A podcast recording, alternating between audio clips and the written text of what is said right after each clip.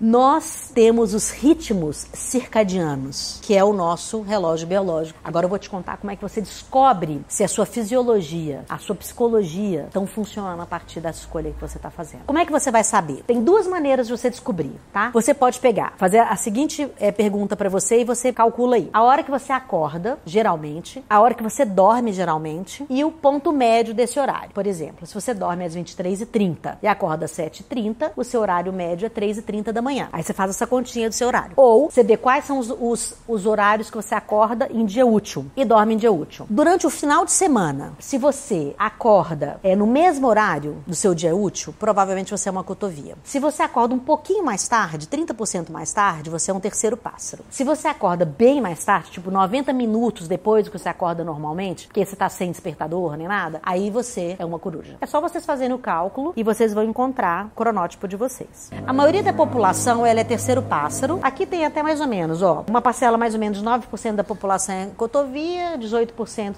terceiro pássaro, em torno de 6,5 7% coruja.